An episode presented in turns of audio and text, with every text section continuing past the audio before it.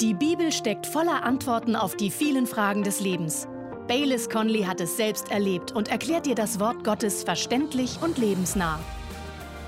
Hallo Freunde, ich freue mich, dass Sie bei uns sind. Wenn Sie einen Sicherheitsgurt haben, legen Sie ihn jetzt besser an. Die heutige Predigt stammt nicht von mir, sondern von Harrison, unserem ältesten Sohn. Er ist der Hauptpastor unserer Gemeinde und seine heutige Botschaft ist einfach, aber kraftvoll. Er wird mit einem Bibelvers beginnen, der als der meistgeliebte und bekannteste Vers der Bibel bezeichnet wird. Was er Ihnen sagen wird, ist sehr ermutigend und wird Ihnen Kraft geben. Deshalb machen Sie sich bereit. Hier kommt die Predigt. Ich möchte heute über den großartigsten Vers in der ganzen Bibel sprechen. Johannes 3, Vers 16. Denn so sehr hat Gott die Welt geliebt, dass er seinen eingeborenen Sohn gab, damit jeder, der an ihn glaubt, nicht verloren geht, sondern ewiges Leben hat. Kein anderer Vers in der ganzen Bibel sagt so vieles in so wenig Worten. Er ist wie ein ganzes Buch in einem Vers. Er ist die Zusammenfassung unserer Theologie in einem Satz. Und er ist die größte Liebesgeschichte, die je erzählt wurde. Diese Worte, dieser Vers ist buchstäblich die Hymne der Erlösung. Heute möchte ich ein bisschen tiefer in den großartigsten Vers der Bibel eintauchen. Und ich möchte über die vier Schritte der Erlösung sprechen. Ich möchte darüber sprechen, warum das Evangelium wichtig ist. Hier ist Schritt Nummer eins. Die Erlösung hat ein Motiv. Die Erlösung hat ein Motiv. Denn so sehr hat Gott geliebt. Denn so sehr hat Gott geliebt.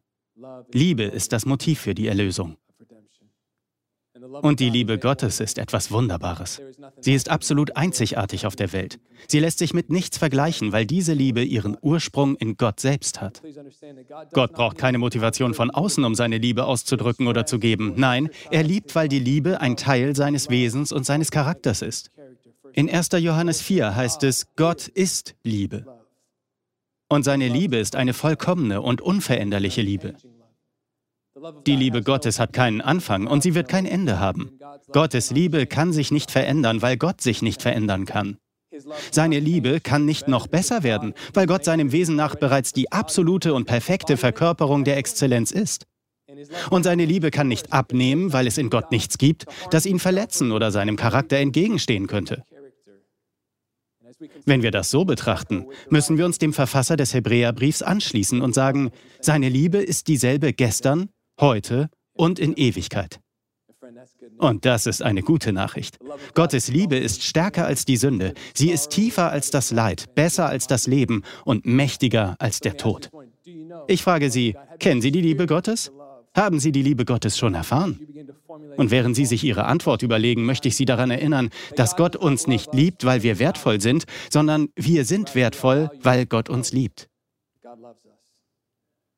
Gottes Liebe existiert nicht aufgrund unseres Charakters, sondern aufgrund seines Charakters. Darf ich das sagen?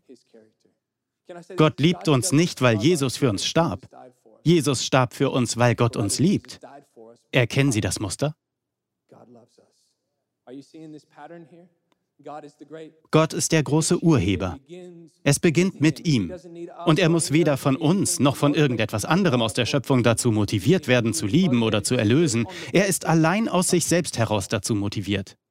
Wir müssen ihn nicht überreden, ihn locken oder ihm einen Anreiz bieten, damit er liebt. Nein, er tut es aus sich selbst heraus. Davon spricht auch David, der Psalmist im Alten Testament. In Psalm 18, Vers 20 schrieb er über Gott, er befreite mich, weil er Gefallen an mir hatte. Das gefällt mir. Er befreite mich, weil er Gefallen an mir hatte. Beachten Sie, dass die ganze Last auf Gott liegt. Er hat mich nicht befreit, weil ich Gefallen an ihm hatte oder weil ich es verdient hätte. Nein, er hat mich befreit, weil er Gefallen an mir hatte. Unsere Taten motivieren Gott nicht dazu, uns zu lieben. Es ist seine Liebe, die ihn zur Tat schreiten lässt. Er selbst, sein Wesen und sein Charakter bewegen ihn dazu. Wiederum schließen wir uns 1. Johannes 4 an und sagen, Gott ist Liebe. Und wir lieben ihn, weil er uns zuerst geliebt hat. Aufgrund der Sünde waren wir auf dem Müllhaufen des Lebens. Wir waren tot in unseren Sünden und Übertretungen. Aber auch als wir in unseren Sünden und Übertretungen tot waren, liebte Gott uns mit seiner großen Liebe und hat uns in Christus Jesus lebendig gemacht. Viele von uns sehen auf ihr Leben und können sagen, ich bin das Zeugnis seiner Gnade. Aber dennoch ist uns unsere Zerbrochenheit sehr bewusst. Viele von uns sind sich ihrer Vergangenheit und der Sünde noch sehr bewusst.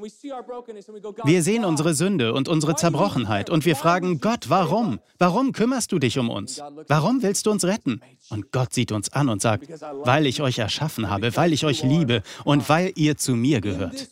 Das ist Liebe. Nicht, dass wir ihn geliebt haben, sondern dass er uns geliebt hat. Und er sandte seinen Sohn, um unsere Sünden wieder gut zu machen. Seine Liebe verändert. Seine Liebe sieht uns, wo wir sind und liebt uns, wo wir sind. Seine Liebe sieht uns, wie wir sind, nicht wie wir sein sollten.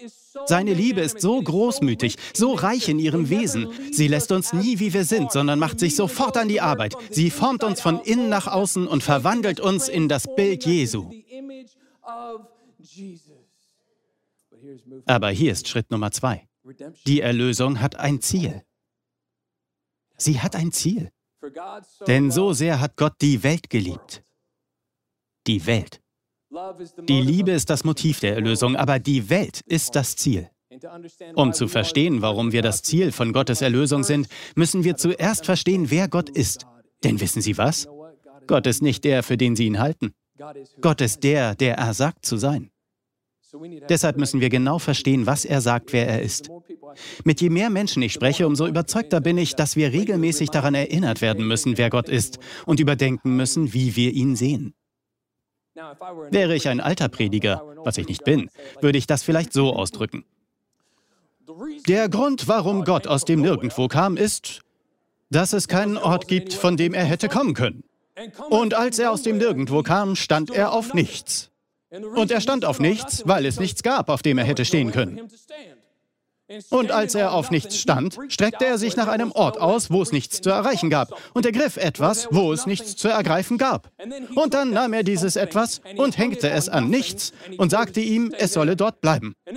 Und während er auf nichts stand, nahm er den Hammer seines Willens und schlug auf den Amboss seiner Allmacht, dass die Funken flogen, und er fing sie mit seinen Fingerspitzen. Er sah sie an und schleuderte sie ins All. Deshalb ist der Himmel mit Sternen bedeckt. Und niemand sagte ein Wort, weil niemand da war, der etwas hätte sagen können. So sagte Gott zu sich selbst, das ist gut.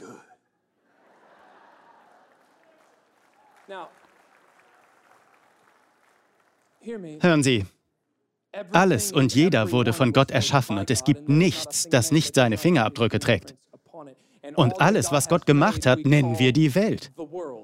Denn so sehr hat Gott die Welt geliebt, dass er seinen eingeborenen Sohn gab, damit jeder, der an ihn glaubt, nicht verloren geht, sondern ewiges Leben hat. Wissen Sie, was das bedeutet? Es bedeutet, von all den Menschen, die mich jetzt hören, sei es hier oder im Livestream, kann keiner sagen, niemand liebt mich, weil Gott ihn liebt. Es spielt keine Rolle, wer sie sind, was sie getan haben oder wo sie herkommen. Ihre Rasse, ihre ethnische Zugehörigkeit, ihre Hautfarbe, ihr Alter, ihre Lebenssituation spielen keine Rolle. Sie brauchen keine Berühmtheit, kein Geschäftsführer, kein einflussreicher Mensch zu sein. Vielleicht sind sie nicht reich oder intelligent oder schleppen schon ihr ganzes Leben lang Gepäck mit sich herum, aber sie werden trotzdem geliebt. Gott liebt sie. Denn so sehr hat Gott die Welt geliebt, dass er seinen eingeborenen Sohn gab damit jeder, ich mag dieses Wort, ich wünschte, es wäre in meiner Bibel in Großbuchstaben geschrieben, jeder. Ich möchte, dass Sie das verstehen. Wenn die Welt das Ziel ist, sind Sie und ich, ist jeder das Schwarze der Zielscheibe. Das bringt das Ziel auf ein persönliches und individuelles Level. Ich will Ihnen zeigen, was ich meine. Ich denke an JP. Ich lernte diesen Mann auf einem Flug von Denver nach Orange County kennen. Ich war einige Tage in Denver und hatte aus tiefstem Herzen gepredigt. Ich war erschöpft. Ich flog mit einem Nachtflug nach Hause. Das Flugzeug war gerammelt voll. Es gab nur noch einen freien Platz und der war neben mir. Ich dankte Jesus. Das ist dein Lohn dafür, dass ich dein Diener bin, dass ich aus tiefstem Herzen gepredigt habe. Die Stewardess wollte gerade die Tür schließen, als ein Mann einstieg. Man brauchte etwa drei Sekunden, um zu sehen, dass er betrunken war. Im Zickzack ging er den Gang hinunter.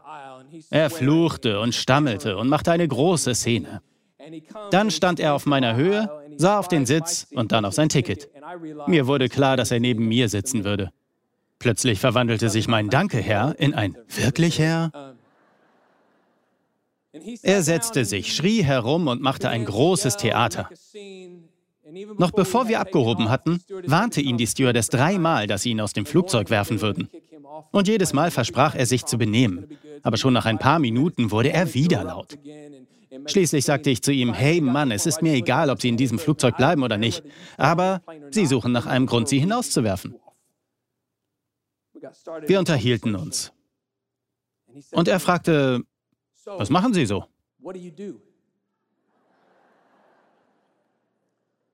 Ich sagte, ich bin Pastor. Er begann zu weinen und sagte, Sie sind der dritte Pastor, neben dem ich innerhalb einer Woche in einem Flugzeug sitze. Ich sagte, Kumpel, ich glaube, Gott versucht deine Aufmerksamkeit zu bekommen. In den nächsten beiden Stunden sprachen wir über die Liebe, die Gnade und die Barmherzigkeit Jesu. Er erzählte mir, dass er geschäftlich sehr erfolgreich gewesen war und deshalb schon früh in Rente gehen konnte. Er hatte 250 Millionen Dollar verdient und besaß alle möglichen Autos und Häuser. Er hatte Freundinnen und Drogen und Partys. Alles, von dem er glaubte, es würde ihn glücklich machen. Er sagte, Harrison, ich bin unglücklich. Ich sagte, es gibt nur eines, was die Lehre in dir füllen kann, und das ist Jesus. Ich bete regelmäßig für JP. Was will ich damit sagen? Bei Gott ist nichts zufällig. Von allen Flughäfen, allen Flügen, allen Airlines, von allen Menschen, die in diesem Flugzeug saßen, hat Gott JP auf den Platz neben mir gesetzt. Wissen Sie warum? Weil er versuchte, JP zu sagen, dass er das Ziel seiner Liebe, seiner Zuneigung und seiner Erlösung war. Vor ein paar Wochen spielte ich mit Josh und Robert Golf. Eines Nachmittags hatte ich den Impuls, Golf spielen zu gehen. Und so nahm ich meine Schläger und fuhr zu einem Golfplatz. Auf dem Weg dorthin kam ich an einem anderen Golfplatz vorbei und dachte, ich bin so froh, dass ich nicht hier spielen muss. Der Platz ist sicher voll. Meine Runde würde wahrscheinlich fünfeinhalb Stunden dauern. Ich fahre zu dem anderen Golfplatz. Dort ist es schöner. Ich war schon fast da, als ich spürte, wie der Heilige Geist sagte, dreh um und spiel auf dem anderen Platz. Ich dachte, ist dir Golf wirklich wichtig? Wenn Sie mich kennen, wissen Sie, wenn ich einmal einen Plan gefasst habe, bin ich der unflexibelste Mensch auf dem Planeten. Ich war also fast angekommen und der Heilige Geist sagte, dreh um, spiel auf dem anderen Platz. Ich erwiderte, das wird mich fünfeinhalb Stunden kosten und ich weiß nicht einmal, ob ich fertig bin, bevor die Sonne untergeht. Schließlich drehte ich um, parkte und nahm meine Schläger. An diesem Punkt hatte ich nicht viel Glauben. Ich ging an die Rezeption und sagte, hey, ich weiß, hier ist viel los, aber kann ich noch spielen? Der Mann sagte, Sie können sich den beiden dort drüben anschließen. Ich sagte okay und ging zur T-Box. Ich wusste sofort, dass das eine tolle Runde würde. Die zwei Männer waren Freunde und zogen sich gegenseitig auf. Ich dachte, das gefällt mir, das wird gut werden. Als wir an das zweite Loch kamen, zog einer der Männer die riesigste Wasserpfeife aus seinem Golfsack, die ich je gesehen hatte. Er zündete sie an und zog daran. Als er meinen befremdeten Gesichtsausdruck sah, sagte er, Oh, sorry, willst du auch mal? Ich sagte, nein, Mann, nein, danke. Dann machte er seinen Abschlag. Ich zog mein Handy heraus und schrieb meiner Frau, Liebling, du wirst nicht glauben, was gerade passiert ist. Ein Mann hat eine Wasserpfeife herausgezogen. Zwei Löcher weiter wird er mich fragen, was ich mache. Und er wird ausflippen, wenn ich ihm sage, dass ich Pastor bin. Und natürlich, zwei Löcher später fragte er, hey, du hast gesagt, du wohnst in Long Beach, aber arbeitest in Los Alamitos. Was machst du? Ich sagte, Mann, ich bin Pastor, ich leite eine Kirche. Er sagte, ausgeschlossen. In den nächsten zweieinhalb Stunden stellte er mir unzählige Fragen. Sie kamen direkt aus seinem Herzen. Fragen über Jesus, über seinen Lebensstil. Er sagte, ich habe mit dem Christentum nichts am Hut. Meine Mutter und meine Tante versuchen immer, es mir überzustülpen. Sie beten immer für mich. Ich stoppte seinen Redefluss und sagte, vielleicht bin ich aufgrund ihrer Gebete heute Nachmittag hier. Dann sagte er, Mann, du bist nicht wie die Pastoren, die ich bisher getroffen habe. Ich würde gerne in deine Kirche kommen, aber ich habe Angst, dass sie in dem Moment, in dem ich sie betrete, in Flammen aufgeht. Ich sagte, Bro, du hast keine Ahnung, wie gut du in unsere Kirche passen würdest. Seither schreiben wir uns regelmäßig und ich bete für die beiden. An diesem Tag auf dem Golfplatz sprach der Heilige Geist zu mir. Er sagte, deshalb musst du mit mir in Verbindung bleiben. Nicht damit du aufstehen kannst und dafür gesalbt wirst, eine Predigt zu halten. Nicht damit du eine Belegschaft führen und ein Treffen leiten kannst, sondern für solche Momente. Harrison, was sagst du da? Ich sage, dass bei Gott nichts zufällig passiert. Von all den Golfplätzen in Südkalifornien, von all den Abschlagszeiten, von all den Menschen hat Gott diese Zeit mit Josh und Robert für mich arrangiert, damit sie erfahren, dass sie das Ziel seiner Liebe, seiner Zuneigung und seiner Erlösung sind. Und das ist Schritt Nummer zwei. Die Erlösung hat ein Ziel. Sie und mich. Hier kommt Schritt Nummer drei. Erlösung erfordert Handeln. Erlösung erfordert Handeln. Denn so sehr hat Gott die Welt geliebt, dass er gab. Er gab seinen eingeborenen Sohn. Großzügigkeit ist die Umsetzung der Erlösung. Die Erlösung ist umsonst, aber sie ist nicht billig. Damit meine ich, wir müssen nicht für unsere Erlösung bezahlen. Sie kostet uns nichts. Aber Gott hat sie alles gekostet. Er lehrte die Tresore des Himmels und gab sich selbst, gab seinen eingeborenen Sohn. Ich sage, er gab sich selbst, weil der Sohn und der Vater eins sind. Das ist der höchste Preis, der bezahlt werden konnte. Doch er erlaubte seinem Sohn, sein Leben als ein Opfer für uns niederzulegen, damit wir sein Leben haben können. Das zeigt uns mehr als alles andere die Großzügigkeit Gottes, denn jede Großzügigkeit geht mit einem Opfer einher. Darüber sprach auch Petrus. 1. Petrus 1, Vers 19. Er sagte, ihr seid nicht mit vergänglichen Dingen, mit Silber oder Gold erlöst worden, ihr wurdet erkauft mit dem kostbaren Blut Jesu.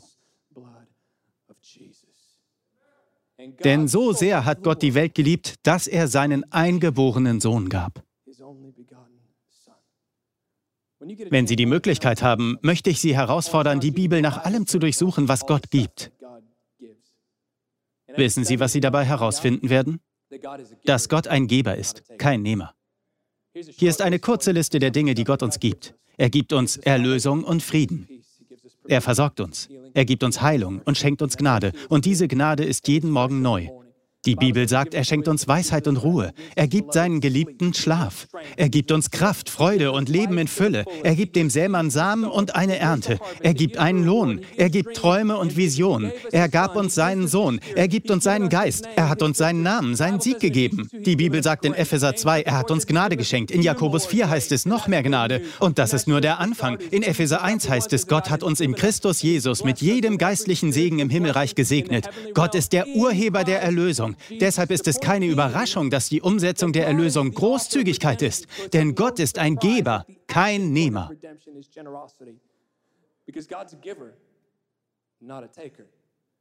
Das Einzige, was Gott ihnen nimmt, ist Sünde, Kummer, Last und Schmerz.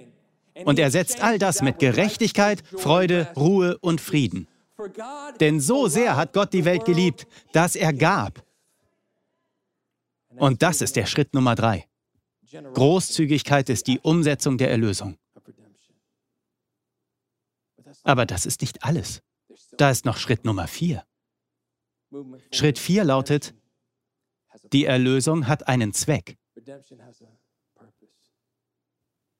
Denn so sehr hat Gott geliebt, das ist das Motiv. Er hat die Welt geliebt, das ist das Ziel. Er gab seinen eingeborenen Sohn, das ist die Handlung. Damit jeder, der an ihn glaubt, nicht verloren geht, sondern ewiges Leben hat. Der Zweck der Erlösung, der Zweck des Evangeliums ist, dass Männer und Frauen zu einem anderen Ergebnis kommen. Dass Sie und ich einen neuen Kurs einschlagen. Lassen Sie mich das erklären. Das Evangelium ist tatsächlich eine schlechte Nachricht, bevor es eine gute Nachricht ist. Sind Sie schon einmal zum Arzt gegangen, weil Sie Symptome hatten? Sie wissen nicht, was in ihrem Körper vor sich geht. Sie gehen zum Arzt und dort machen sie Tests. Dann bekommen sie eine Diagnose, die normalerweise schlecht ist.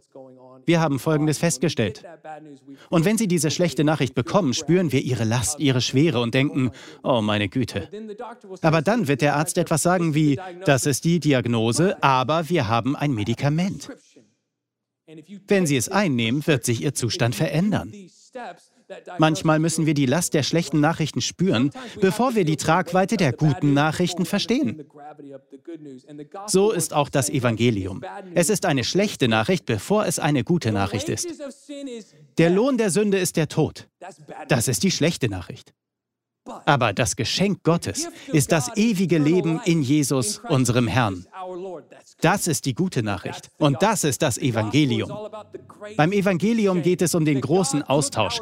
Gott nahm unsere Sünde und unsere Scham und legte sie auf Jesus. Und er nahm seine Gerechtigkeit und gab sie uns.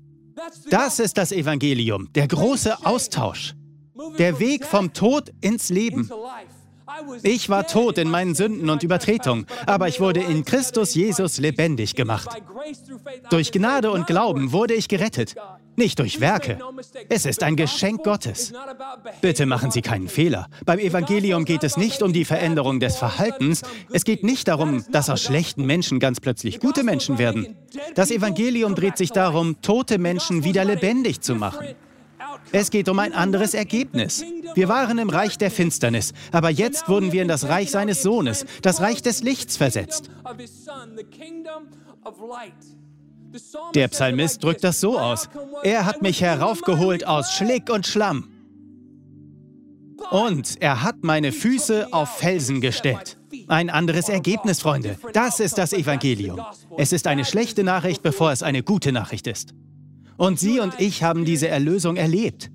Wir, die wir unser Vertrauen auf Jesus gesetzt haben, verstehen die Tragweite des Evangeliums und der guten Nachrichten, weil wir wissen, wo wir waren, bevor er uns gerettet hat. Und nachdem wir das nun erfahren haben, ist es unsere Aufgabe, es in die Welt um uns herum hinauszutragen.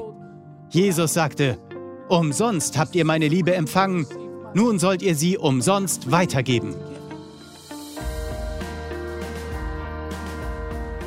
Wir danken dir fürs Zuhören. Weitere Predigten sowie eine tägliche Andacht von Baylis findest du kostenlos auf baylis-conley.de. Gott segne dich.